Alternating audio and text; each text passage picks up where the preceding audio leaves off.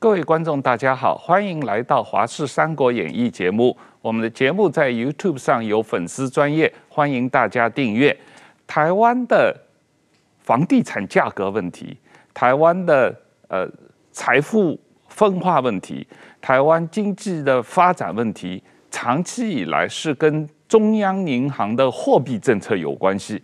可是这方面的研究非常之少。那最近有一本啊非常轰动台湾的新书，来谈台湾的货币政策，检讨过去二十多年的中央银行的政策。所以我们今天很高兴请到了这个书的作者之一的台大经济系的退休教授胡聪敏教授，来跟我们介绍这本书，谈他们的一些学术上的观点。当然还有石板先生来一起讨论这个问题。那我们先看一段录影来谈这个问题。新冠疫情消息持续占据新闻版面。就在这个疫情狂烧的夏天，央行公布了我国最新外汇存底数字。七月份外汇存底总金额是五千四百三十点七六亿美元，比六月份减少了两亿多，不过依旧稳坐全球第五高外汇存底的位置。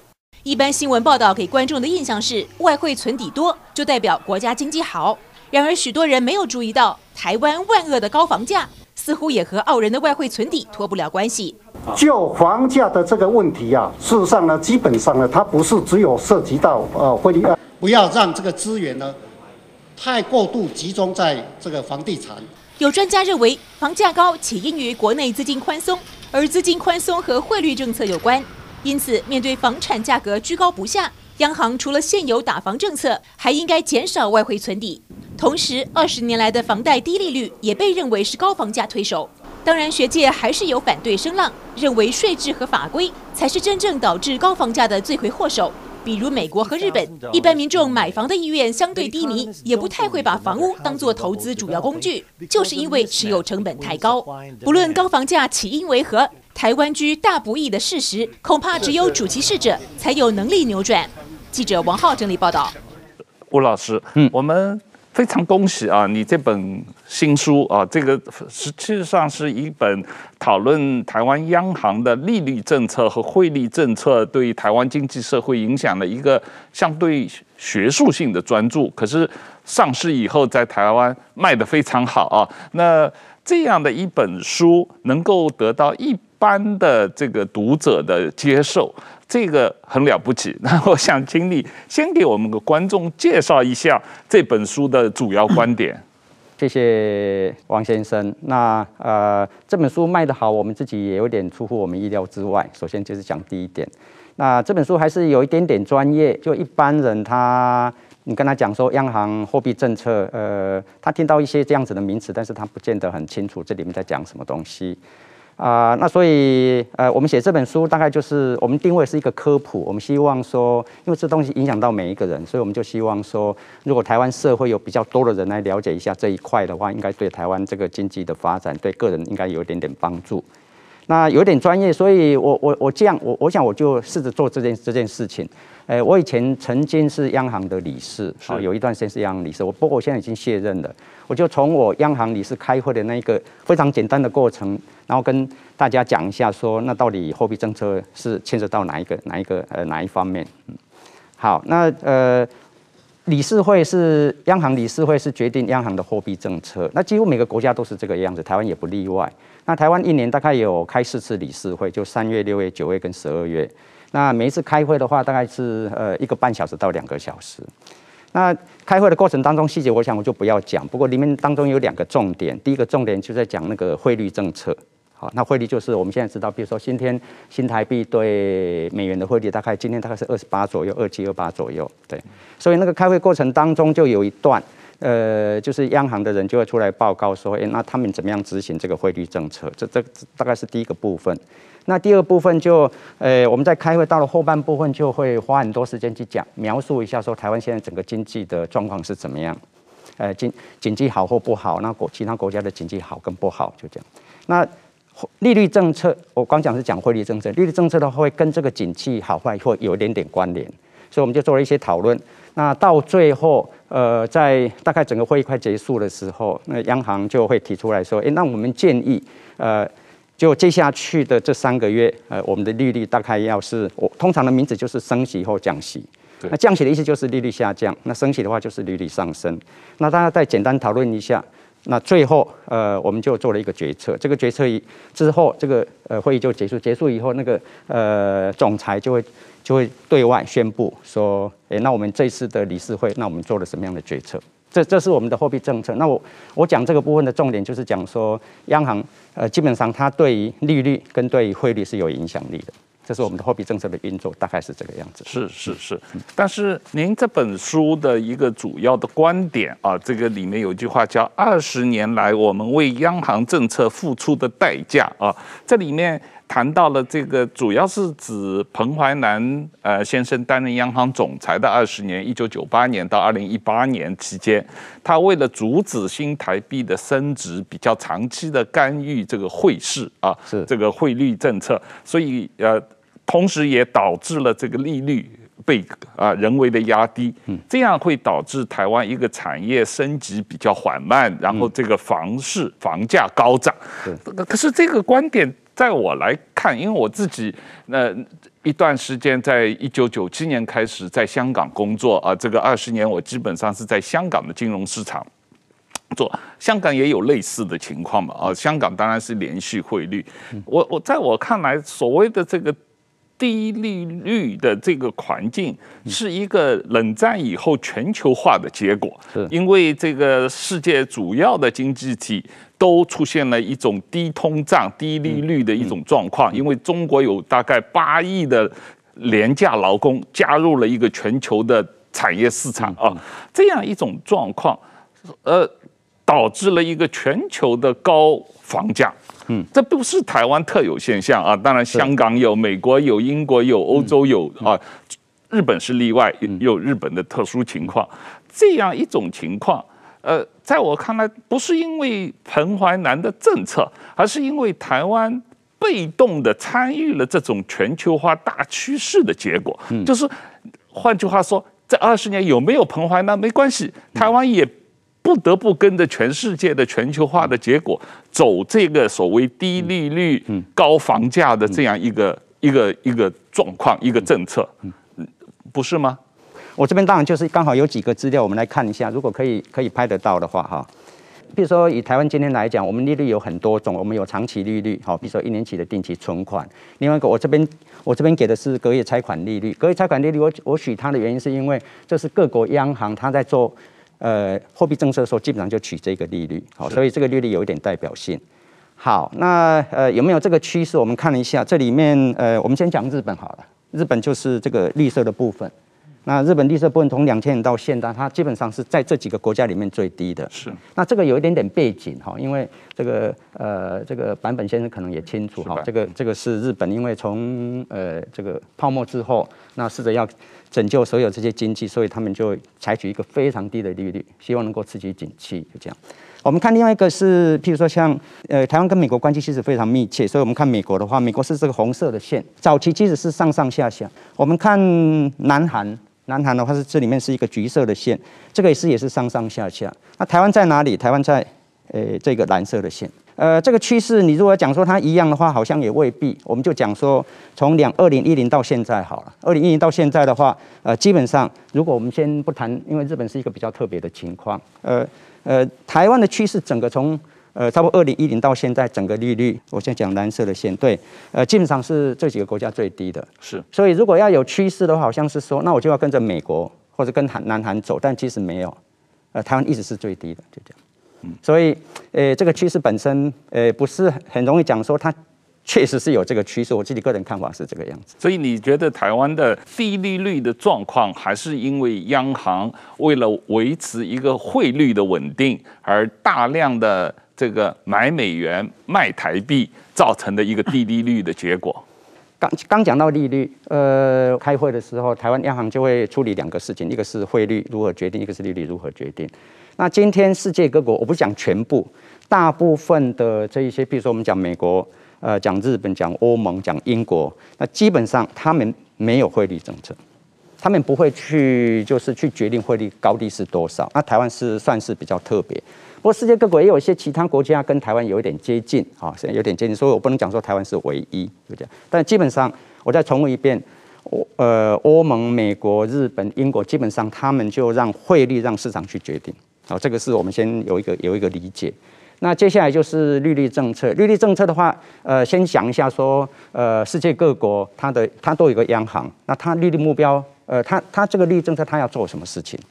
诶，每个国家都有景气好坏，这个我们都非常清楚。我就讲的比较简单一点，呃，在景气变坏的时候，呃，任任何因素景气变坏，那我们最近就一个很好的例子，就 Covid nineteen。那 Covid nineteen 的话出现以后，对，比如说欧洲国家对美国产生非常重大的影响。那呃，整个景气不好的时候，呃，央行的做法就是，那我把利率下降。利率下降的话，它有几个因素，其中一个非常重要因素是说，对一个企业来讲，它平常有一些贷款，你现在景气不好，它收入减少，收入减少之后，我现在把利率下降，它的成本就下降。对，好，那这个东西对它有帮助。所以意思是说，利率政策对于一般国家，它的它的做法是在景气不好的时候，那我现在降低利率，希望。能够把这个国家很快的从经济不好把它带上来。好，那反过来讲，有一种呃另外一种情况，呃，经济非常热。那经济非常热的时候，呃，它通常会带动这个物价的上涨。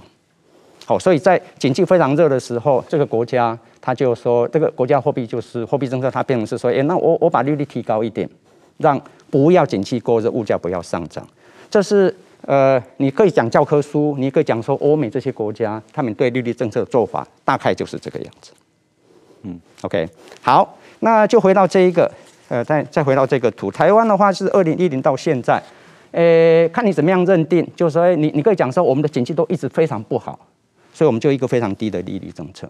但是经济好跟不好是，诶，我们有些客观的标准，也可以跟其他国家比较，诶，像以比如说以今年来讲，诶。诶，从去年到现在，COVID-19 影响当然是影响蛮大的，但是我们的经济成长率其实跟其他国家比较起来，我们是蛮高的。是，那我们有这个经济成长率，如果在我刚讲那个背景之下，我们的利率不会那么低。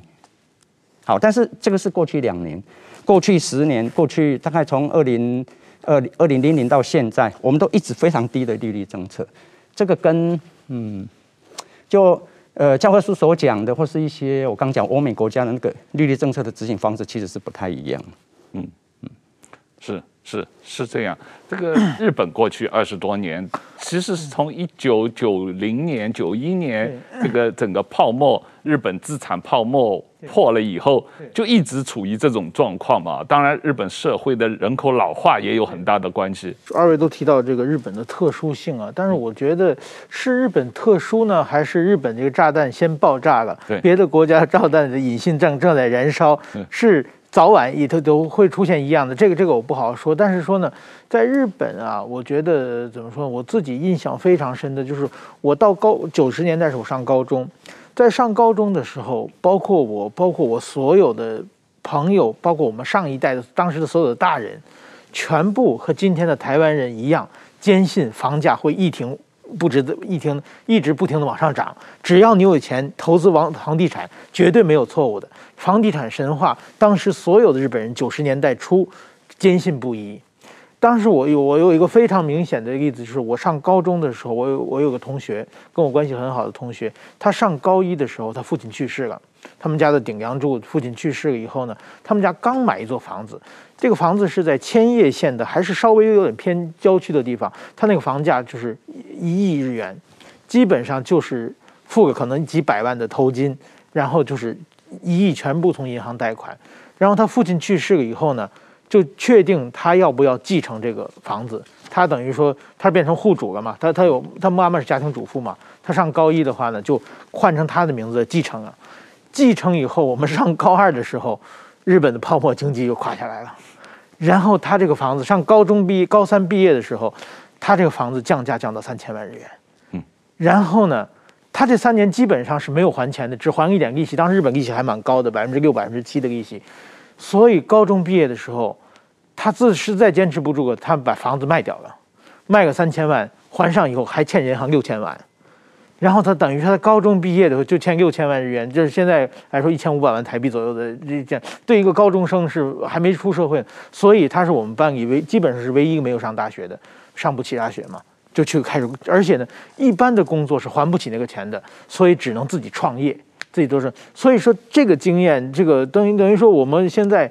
有的时候在东京同学会的话见面的话，他大概比我们老十五岁左右，这一辈子辛苦，他据说把钱是已经还还还还清啊。就是说他高中毕业房子也没有？这种惨痛的教训是所有日本人都经验过的，都经验。所以说现在日本人为什么房价低呢？一朝被蛇咬，十年怕井绳。现在大家都知道自己的父辈和都是，所以日本的房价非常非常非常非常低。那么我从日本来台湾，我现在在台湾住个一年半。那基本上刚来的时候，那个感觉，你出去吃一碗面，你坐计程车，在台湾的所有东西都觉得便宜，跟日本比起来消费都便宜啊，很便宜，很便宜，很便宜。然后一看到房价，哇，好贵！这个有一个巨大的落差。我现在住在天母的附近，天母的房间，我们住住在附近有一个房子出来卖，卖五千五百万，嗯，三十年的房子，哎，嗯。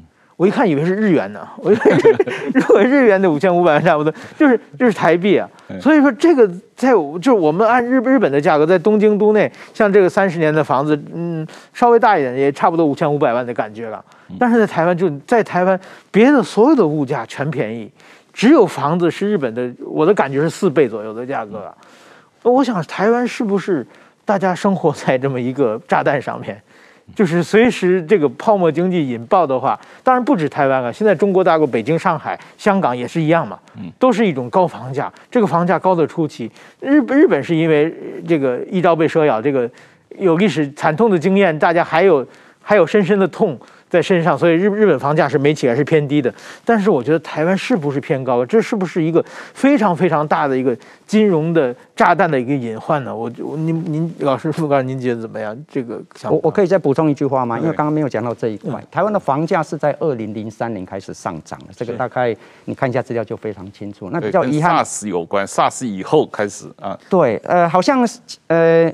如果跟讲 SARS 有关，好像是说 SARS 引起房价的上涨，但是呃，其实不是这样，就是说刚好那个时间点就差不多二零零三哈。那二零零三呃，其实比较重要的点是我刚看这个图，我们再来看一下。好，利率原来在两千年一一九九零年代晚期其实也是高的，我我认为跟其他国家比较接近。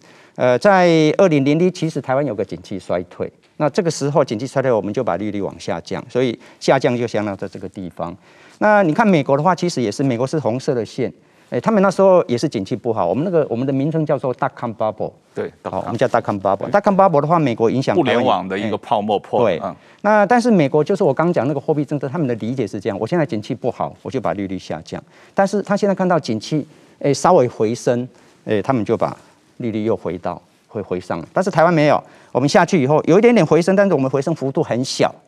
然后后来到呃，后来二零零八是金融海啸，金融海啸以后整个情况都非常严重，美国又往下降，那台湾就哎下上升一点点，然后就一直就又又开始往往下以后，呃，美国后来还有在美国当然是后来就是后来整个经济非常不好的，我们看其他国家的话，譬如说南韩的话，它有上有下，那台湾就一直维持在这个非非常低档的位置，所以那个时间点就那个时间你就变成是说我们在二零零三的那个房价上涨，呃。我我不能讲说利率是唯一的因素，但是你呃，我们如果这样讲说，呃，因为这个利率往下降，而且一直都很低的话，这个是我认为刚刚您讲了一个非常好的重点，呃，民众预期房价持续会上涨，这个东西就会造成，即使现在房价高，然后他就觉得说，我现在不赶快买，我将来买买不起，这个预期现一旦形成，你就很难打破它。好，那接下来我们要问的是说，那预期心理的因素是是哪一个东西？我认为二零零三年这一点开始，后来的这个利率政策，我认为是一个蛮重要的影响。吴老师，嗯，我们刚才谈到了一九九七年的亚洲金融危机，谈到了二零零零年的这个互联网的泡沫，谈到了二零零八年的国际金融海啸，谈到了二零一零年的欧债危机。呃，这个二十年，这个国际上金融危机不断啊，嗯，但是台湾相对来说受伤都比较小。呃，我自己认为这跟台湾，你在书中也提到，跟台湾的高度的外汇存底，啊顶住这个国际资本的流动是有关系的啊。但台湾作为一个国际上的政治孤儿，它实际上呃呃，你出事的时候是没有这个国际货币基金组织、世界银行来援助你的这样一种状况，所以台湾难道不应该比别的国家多买一些保险，多储存一些外汇储备吗？好问题哈，那呃，金融危机，我们如果看过去二十年、三十年，其实历史上金融危机不断，那所以就说每个金融危机它的特性不完全一样。我们那本书里面讲到这一点，我应该先讲一下，就我们这本书是四个人合作，那四个人合作，你大概可以理解，就是说每个人对某个议题不见得会完全一致。那我自己认为，就我就直接调到这个一九九七这个金融危机。金融危机的话，我们那个年代，诶，的确有比较多的外汇存底，呃，这件事情对于台湾没有。爆发严重金融危机，我认为有帮助，但是我认为我自己个人认为，哦，其他作者可能不同同意我，呃，我认为不是最重要的因素。好，那也没有关系，就是说，呃，很多人主张说我们的外汇存底应该要比较高一点。那，呃，我我我在这边我有准备，我有做了一点点计算。一九九七年，我们那个外汇存底通常有一个比较的基准，我们比较常比较基准是跟 GDP 比较。对。一九九七年，我们的外汇存底占 GDP 的比例是二十七点五。二十七点五，到了二零二零，这是我们最新的资料，我们是七十九点二。好，所以意思是说，如果二十七点五已经够的话，那我们今天二十七点五应该也过，三十也过，或者四十也过，但是我们现在是七十九点二。那对我来讲，这个部分就是台湾反映台湾的汇率政策，在过去二十年，在过去二十年，我们非常积极的不断的这个累积这个外汇存底。但是刚刚的重点是说，哎，看起来我们一九九七好像百分之三十就够了，对。那累积到今天，那当然这边是下一个问题要谈的是说，等一下可能会谈到，就说那我们累积这么多的外汇存底，呃，有好处有坏处，我们就去要去评估一下这个好处坏处各是什么，然后我们再评断一下，说我们今天有七十九点二这这个比例是适当还是不适当？对，呃，石板，这个日本也是。呃，央行外汇存底特别多的一个国家啊，因为日本也是一个出口大国嘛啊。当然，这是刚才吴老师一开始就说的，台湾这个央行对于汇率的问题特别敏感，一直希望维持一个美元对台币的汇率的相对稳定啊。但是日本的日元的汇率跟美元的汇率似乎上上下下波动非常更更更多啊，非常的剧烈。我曾经有到将近八十对一美元，现在又。一百十对一美元这样一个状况，呃，你怎么看日本呃政府或者日本的老百姓怎么适应这种日元的汇率这么巨大的波动的这样一种状况？其实非常不适应啊！我在 我在，因为我是派外比较多嘛，是我派外的时候，我过去在北京的时候，我派到北京驻记者，派到北京的时候，好像是呃一美元大概是八十九十日日元的样子。然后我是拿日日元的薪水嘛，对，呃，大概过个三年左右，变成一百四一美元变成一百四十日元，我的薪水基本减半。所以说呢，这种怎么说呢？我觉得日本啊，猜它是受到美国的非常非常大的影响，就是说，它的首先大家都知道，日本的泡沫经济之所以最后崩崩掉的话，是因为美国的广场协议嘛，是。就是看看不看日本不顺眼嘛，日本挣钱，所以说日本的这种怎么说呢？他连就是我们过去常比喻，就是说啊，呃，日本不能和美国对抗，就是美国打喷嚏的时候，日本连那个戴个口罩都会被美国骂，说你戴口罩干嘛？所以说呢，只能拼命的锻炼自己的身体，然后被那个打喷嚏喷到的也不至于感冒，变增强自己的体质。但是说呢，日本确实是受到，比如说日本的。呃，九十年代末有一个金融改革，就是桥本那个，他叫金融 Big Bang，金融大爆炸的形容嘛。就日本银行垮掉好几家嘛，嗯，然后好多银行都凑在一起，比如现在什么东京三菱 UFJ 银行，这一明显就是一大堆银行凑在一起摆摆的名字联合在一起嘛。所以说，我觉得就是，但是说日本的某种意义上呢，其实体金融体系还是很差的，就是说。它这个抱团取暖啊，其实是为了图生存。当然有很多像北海道拓殖银行啊、长日本长期银行，这银行都垮掉了。我很奇怪，就是台湾这个不但政治孤儿，但是在金融上怎么能够呃躲过这种国际上的这种金融大合并、大竞争呢？我们走在台湾街头上，就每走五步就看到一个银行，而且银行都不一样。你从一条街走过去的话，基本上可能有十几家银行。这个在日本是不可能，日本就是银行你不凑在一起的话，你不把自己的资本做大的话，你根本抗抗抗不住竞争啊。这点台湾是怎么做到的？今后会不会引起银行大合并的状况？我让你们怎么觉得？台湾金融业有一个特点是我们有非常多的管制，嗯、那这个非常多的管制，同时也有非常多的保护，嗯、呃，所以台湾银行其实是没有效率的。但是在保保护之下、管制之下的话，呃，我们会阻绝一些，比如说波动所产生的影响。那我我觉得有个概念是这样，就是说经济学家我们这样讲，那很多人可能不同意这个这个想法。呃，经济学家讲法是说，呃，我们有个公平竞争的制度。有个公平竞争的环境，那这些企业或是银行，它如果彼此竞争的话，这个是那这个彼此竞争过程当中，有些会垮掉，但是那个东西是健康的，那个东西是健康的。但台湾的金融业相较之下不是这样子的状态。那各位两位可能都知道，说我们即使有非常高比例的这个公营、公营、公股银行，这个公股银行，呃，会它会存在，因为我们知道公股银行其实是它比较没有效率，不。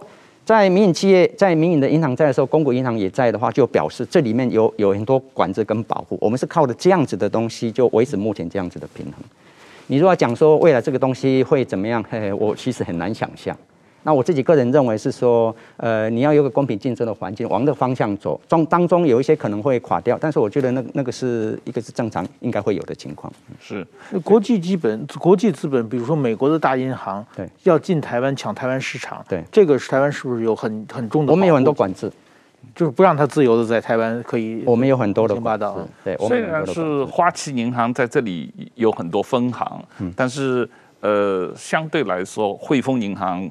花旗这两家了，还有呃 DBS，嗯、还有。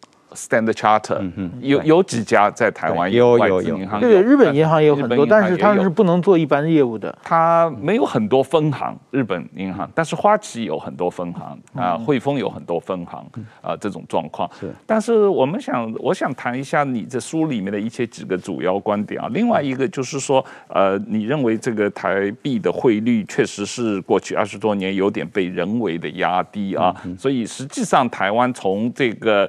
购买力的指数来看，PPP 的角度来讲，实际上台湾的人均收入是高于日本、高于韩国啊。当然，以这个呃呃国际汇率的时候来来算，台湾的人均收入、人均 GDP 比日本低、比韩国低，但是购买力实际上高于日本和高于韩国。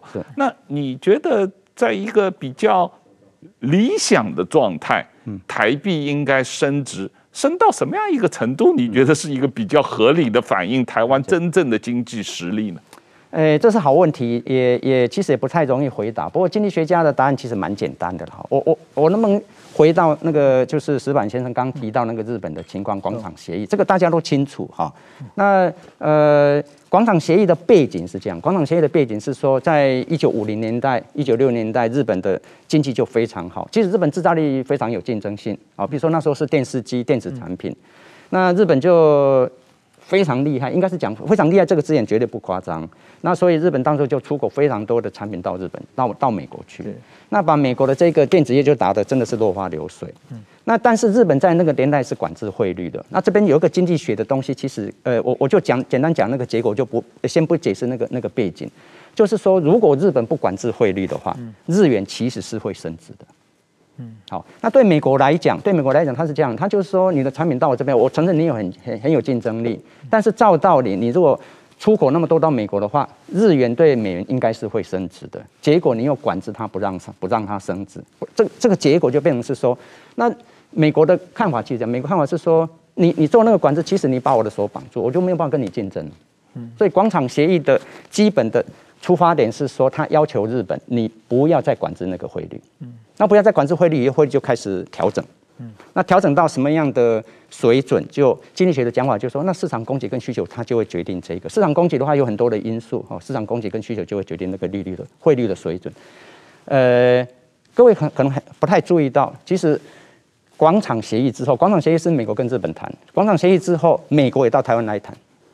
所以你看一下，台湾在一九八六也开始升值，其实是跟那个是同样的一个因素。那美国也跟日本讲，也跟台湾讲，他说，因为台湾那时候也出口不少东西到美国去啊，那他就说，你你出口来没有问题啊，但是你不能再管制那个汇率。所以台湾那时候也开始就没有再管制，所以新台币也升值，相相较之下没有日本升值那么多了。哦，这这是第一个背景。实际上那个时候台币也升的蛮多的，从四十升到二十七左右。二没有升到二十五。二十五对，最高升到二十五。对，好。那刚刚主持人的问题是说，那什么样的升值是一个合理的好的汇率？那经济学家其实答案就非常简单，你就让市场去运作啊。那没有人知道它会升到哪里，会贬到哪里。嗯，那你如果讲说，哎、欸，好像有一个适当的水准，那经济学家的问题就是说，哎、欸，那什什么叫适当的水准？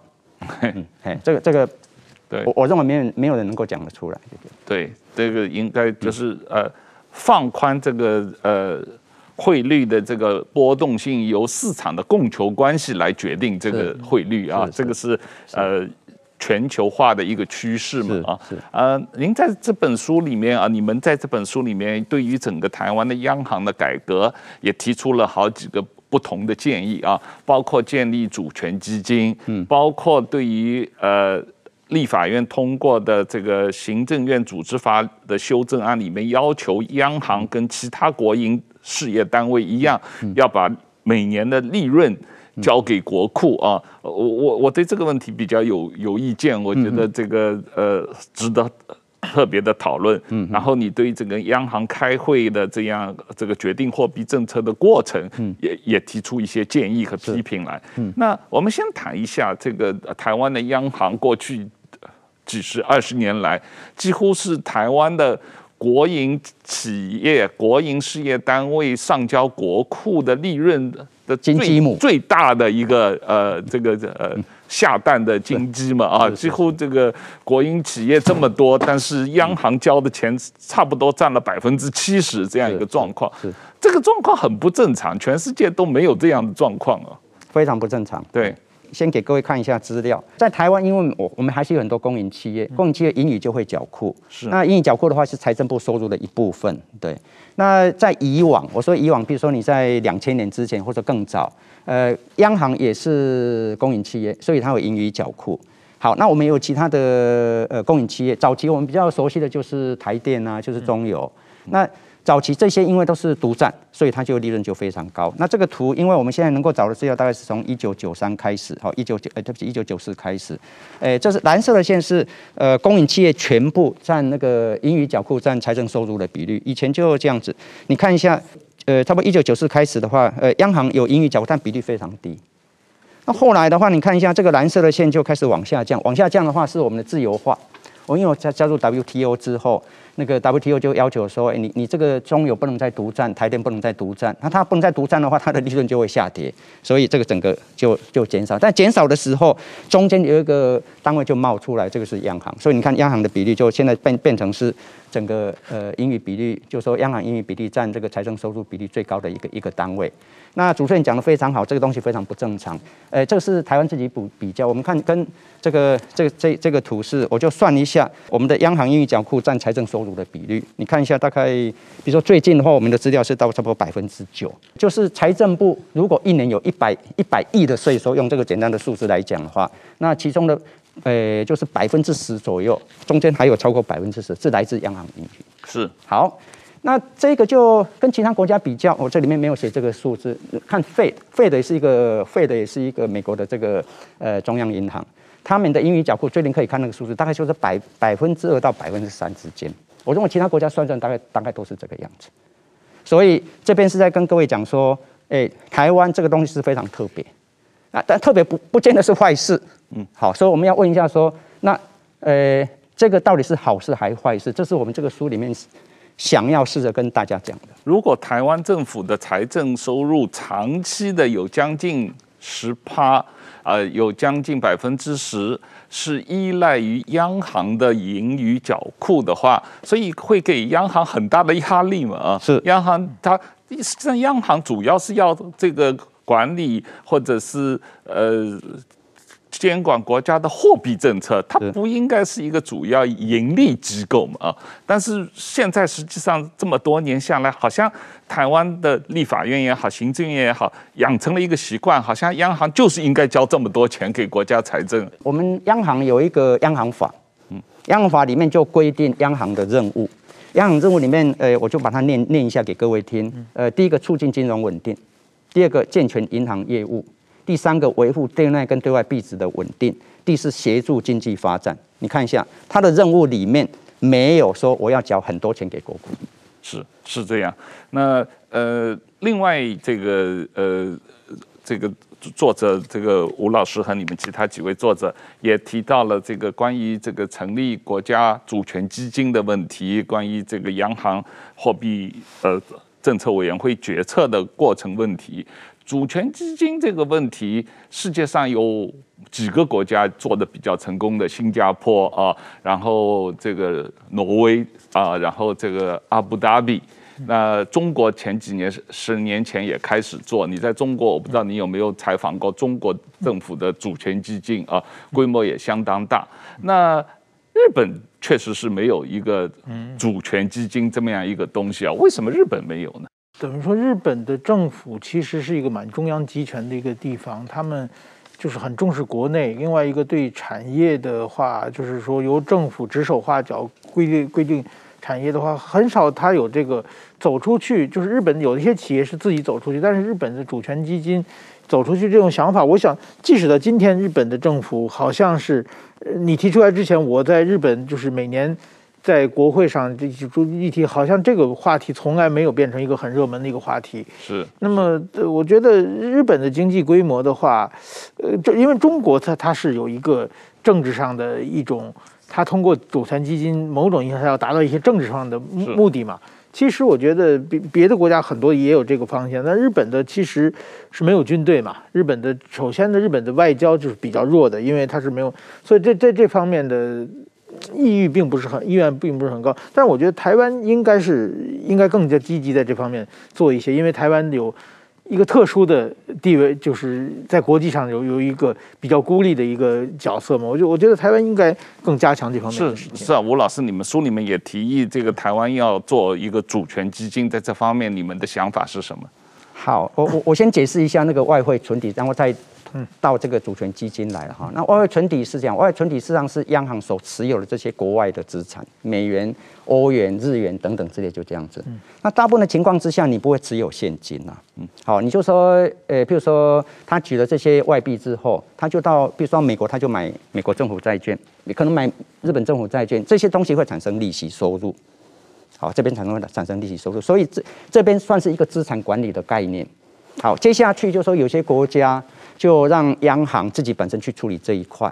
那呃，大部分的国家外汇存底数量没有像台湾那么多了，有些国家比较多，有些呃，其实我刚讲呃，我刚看了这个资料，日本日本的那种外汇存底占据率的比例大概超百分之二十五左右，那台湾现在是百分之七十九嘛，对不对？所以台湾就那个那个相相对非常高。你有这一大笔基金开始出现一个问题，这个问题你怎么样去管理它？那管理它的话，我我想我我可以跳出来讲另外一个例子哈。这个例子是这样子，我们台湾也有一个非常庞大的这个基金，这个基金叫做呃劳动基金。劳动基金的话，是我们你在台湾工作，你就因为我们现在有那个退休制度，钱要缴进去，缴进去以后，它就非常庞大。我给各位看一个数字，刚好是前两天的报纸，二零二一年的六月哈，诶这个劳他们就公布，因为这个有基金有人在管，他说我们的基金有二点九三兆新台币。三兆二，差不多三兆左右。呃，央行的央行的这个外汇存底，它基本上是一个同样看是一个基金的概念，它有十六点八兆。嗯，这是台台湾特别多，台湾特别多。好，那诶这个不重要，重要是下面一个，诶这个二点九三兆你怎么样管理？那台湾有已经有一个制度，在劳劳退劳动基金这个呢，已经有一个制度。这个制度里面，他他为什么会公布？因为他就说他每半年要公布一次前十大的持股，所以这个二点九三兆，因为是一大笔钱，他就要想说，哎，我要管理能够呃有比较多的报酬率。那你怎么样去管理？他就公开，然后找一些人专员来管理。好，台湾的十六点八兆怎么管理？我们到现在不知道。真的不知道，少数人知道，但是一般人都不知道。我们这本书这是一个重点，就是说这是一个非常庞大的基金。这个庞大的基金的话，报酬率是百分之三或百分之四，那个百分之三、百分之四就会差非常多。那我们经济学的想法是这样，就是你要公开，你要透明，你可以找世界顶级的基金管理人来管理。那这样子的话，然后要把资讯公开，我们才知道你在这里面不会做一些错误的政策、错误的决定。其实这是我们的重点。是。那从这地方出发，就是说你你你可以呃，像世界各国也没有成立基金，也有成立基金的，但是它重点是公开透明。那我们就清楚知道说你是你是怎么一回事。那其中一个选项就是，哎，你可以成立主权基金，也可以，但是成立成立主权基金的重点还是你要公开，还是要透明。是是是这样。实际上，这个主权基金。因为在世界上成功的例子还蛮多的啊，所以我们台湾央行也许可以去学习一下，嗯，挪威啊、新加坡啊、阿布达比啊，都仔细的去访问一下、实习一下，看看人家是怎么运作的，可以做按照他们的模式建立一个主权基金。当然，这个主权基金不需要把央行的储外汇储备全部。转移到主权基金里面，只要拿一部分，可以先用百分之十到百分之二十、三十这样一个不断的一个一个过程嘛啊，这样的话对于大家整个这个呃。这个怎么样合理的管理这个外汇储备，提高它的回报，有有帮助啊。没错。那您在这个书里面还有一个重要的观点，就是对于央行改革的一些建议啊。这里面特别提到了呃，关于定期召开货币政策会议，加强这个决策的透明度啊，你刚才一上来有介绍说，呃，央行的呃理事会每一个季度开一次，一年开四次，每次大概两个小时啊，呃，就结束了啊。美国的这个呃联邦。呃，储备银行他们的这个货币政策委员会一年要开八次。八次啊，每次开将近两天，一天半。一天半的时间，做很详细的讨论啊。台湾当然可能没有美国那么复杂，需要讨论没那么多，可是好像两个小时也太简单了一点啊。您怎么看这个？我们是这样，我们这样这样的看法啦。当然，央行它如果会开一一个半小时跟两个小时，也许他觉得这样就够了。嗯。那我们这里面的重点还是一样，就是这个有点点背景。这个是这样，就是说货币政策要怎么样运作？呃，经济学家其实在过去的四五十年，它是不断的在改变。是。你如果去现在看一下那个，我举一个非常简单的例子，那个在一九九四的时候，美国联邦准备银行那时候的呃，他们的主席叫 Greenspan。对。那在他们也是一样，因为呃一年开八次会嘛，那开完会以后，他们就决定说我们要升息或降息。在一九九四年的时候，那个 Greenspan 自己的传记里面写这件事情。在一九九四年他们开完会以后，他们其实不对外宣布我们升息或降息。好，那那市场怎么样去了解升级或降息？因为他们升级降息以后，他们后来就有一些呃就是买卖交易，市场要。透过隔天的那个利率的变动，才知道说哦，那你昨天开会是升级或降息。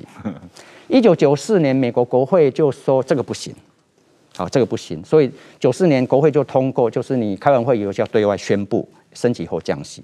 那我这个例子是在讲说货币政策要怎么样操作，它是一个呃不断的呃缓慢的检讨讨论，然后改变的过程。好，那但这里面背后就是学术。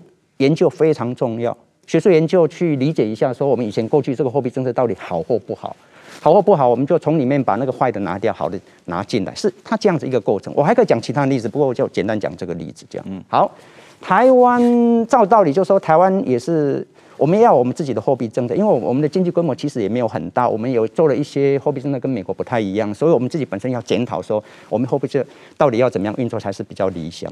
不过。呃，这边牵涉到说，那什么样是研究？什么样是最好的，能够产生最好的研究结果？就是你要公开、透明、开放。我们学术界经常有一些 seminar，这 seminar 是说你来，你来讲你的东西，那我们来批评你的，然后你来讲，我们来批评你的。透过这个过程，我们慢慢才会把这东西搞清楚。对，嗯，台湾的央行在这一块基本上没有错。嗯，那我们其实我们的建议主要是在这一点，就是第一个你要公开透明。哦，你要加入世界各国最新的这些研究的成果，然后不断的慢慢往前走，而不是一直就封闭起来，然后你只对外讲说我们有研究，但是我们其实看不太出来。石板先生，你在中国有没有采访过中国人民银行的官员或者他们的整个决策的过程？嗯，我就是在就是当时周小川他是一一直是这个央行总裁，我们在。人大的时候没没有专程采访，就是记者会各方面的出席过。当然说，我觉得在日本的话，我一我去中国之前在日本做记者的话，日本政府这么多年也一直在推的一个就是日元的国际化问题。那么到中国的话，那更是就是，特别是变成习近平时代，就是人民币的国际化是非常努力在在推行的。我觉得怎么说呢？我也对台湾的不是很了解，但我觉得台币的这个新台币的国际化这方面。好像当然说这有种种制限啊，政治上各方面的要求。但是比如说我们在拿台币到到日本各方面，就是说要去机场换都是很高的、很吃亏的价格，因为没完全没有国际化。我觉得这方面好像在台币推想跟日本政府、中国政府比起来。台新台币的国际化这个推动的这个动力是比比较比较弱的，我觉得今后这块是是不是应该加强一下？因为台湾的国际地位在上升，如果台新台币能够国际化的话，这个对台湾的安保对很多方面都有加分。还有一个就是台币的这个数字化问题，这个是日本是比较落后的了，在中国是已经实现数字化说货币了嘛？这个中国的货字化货币其实对台湾的安全是。有很大的威胁的，比如说现在很多台商都拿着微信支付的回来，有有有支付宝、微信支付支付在台湾就可以买很多东西。这方面慢慢慢慢的，其实我觉得对台湾的这个货币主权也是受影响的嘛。这方面好像台湾的政府央行对这方面也不是太积极。这两点，您您国际化和数字化，您您有什么看法吗？呃，这两个都是很难的问题，呃，因为 因为国际化，你看一下哦，从战后到现在，那。世界各国的那种贸易，早期都还有用不同的货币，后来的我的理解是比率越高，越来越集中在美元了。那这边我我认为有很多因素，其实我必须讲说我没有那么那么了解它。呃，那个电子化真的我也不是太了解，对，但是没有错，这个是一个未来呃发展的方向。可能引到我们原来的理解，就是说对台湾央行来讲，呃，我我他们可能有做一些研究，但是我们看不太出来。对，那这个东西真的是对。呃，就说一个货币政策，那你你除了看处理今天的问题之外，你要想说未来可能会面对什么情况，你必须要去做那那个部分的呃准备，然后做研究。这个确实是一个将来往前看要值得研究和注意的问题啊。是，那我们今天就先谈到这里，好，谢谢大家。